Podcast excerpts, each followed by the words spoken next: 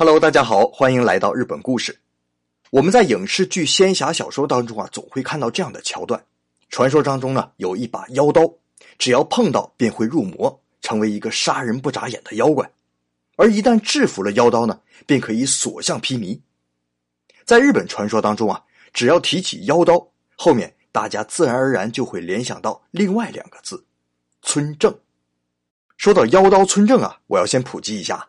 按我们中国人的习惯呢，可能会觉得妖刀村正应该就是一把刀的名字，因为我们有这个习惯嘛。一柄剑对应着一个名字，比如说传说当中的铸剑大师欧冶子铸了五柄宝剑，那就每柄剑都有一个名字，什么战卢啊、巨阙、鱼肠、圣邪、纯君，这都是剑的名字。可是村正不是这样的，村正啊是铸剑师的名字啊。不过这可不是一个人的名字，而是一个称号。这个家族每个首领都继承村正这个名号，而他铸造出来的刀都叫做村正刀。按照我们现代话来讲啊，村正那就是一个品牌，他旗下呢有村正太刀，有村正斜钗，还可能有村正长枪。那村正这个家族啊，是在室町时期崛起的，时间上相当于我们的明朝，一直持续到江户幕府末年，也就是十九世纪的中叶，一共存在了将近五百年。初代村正是室町时期铸剑大师正宗的弟子，正宗也是一个称号啊。正宗铸造出来的正宗刀号称是刀中之王，据说啊隐隐然有浩然正气。那初代村正呢，在跟着正宗师傅的时候，就一心沉迷在如何让自己的刀更加锋利，甚至到有一点着魔的样子了。对此呢，师傅正宗是不太以为然的。有一天呢，正宗就把村正带到河边然后拿出一把自己铸的刀，又拿出了一把村正铸的刀，两柄刀同时往河里一插，让刀锋面向水流，然后就看着顺流而下的一个叶子，遇到正宗刀的时候啊，就像是碰到了障碍一般，全都绕开刀锋流走；而遇到村正刀的时候呢，就像是被一股漩涡吸住一样，全都流向村正刀，然后在刀锋上轻轻一擦，就被分成两半看到这一幕啊，正宗就看了看村正说。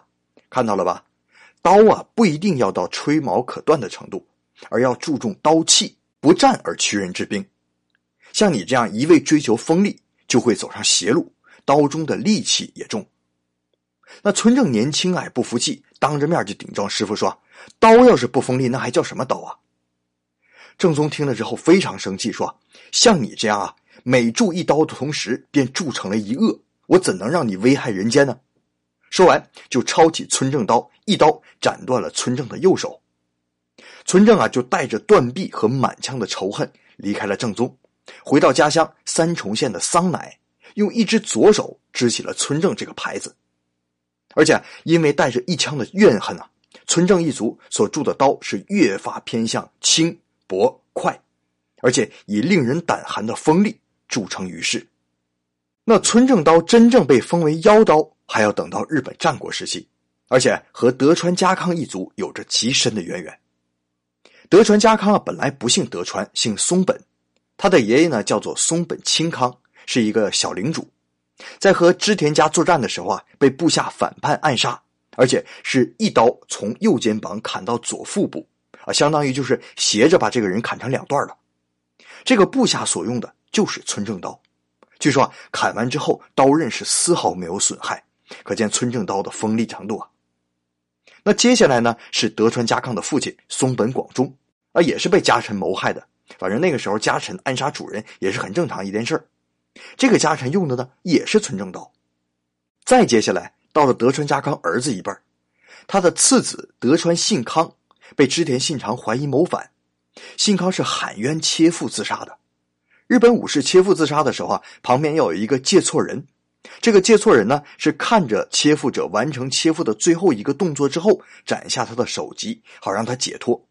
一般呢，这个借错人都是自杀者的至交好友。信康切腹的时候呢，借错人本来是忍者头子服部半藏，可是服部半藏看着信康自杀，当时就直接哭晕过去了。旁边的另一个部下就代替服部半藏进行了借错，而这个人用的借错刀正好也是村正刀。你看啊，德川家康上下四代，有三代人都死于村正刀下，而且德川家康本人也被村正刀伤过两回，所以在民间呢，村正是妖刀，专门为祸德川家的流言就散不开了。那妖刀村正的名气也是越来越大，尤其是在反德川家康集团当中，很多将领都要佩戴村正刀。比如说前一段时间非常火的那个大河电视剧《真田丸》，主人公真田幸村佩刀就是村正刀。包括后来明治维新前夕的倒幕运动，为了表示反对德川幕府啊，很多维新志士，比如说西乡隆盛，还有天皇家族，都要佩戴村正刀，为的就是求一个好兆头。那你说村正刀真的是妖刀吗？德川家康真的就是被村正刀诅咒了吗？哎，事情啊是这么个事情，不过你得看怎么看。翻开日本地图啊，你就会看到啊，村正家族所在的位置是日本的三重县。离德川家康起家的爱知县那是紧挨着的。村正刀呢，一开始还只是族长打出来的刀叫村正刀，后来呢，只要是这个家族做出来的刀都叫村正刀。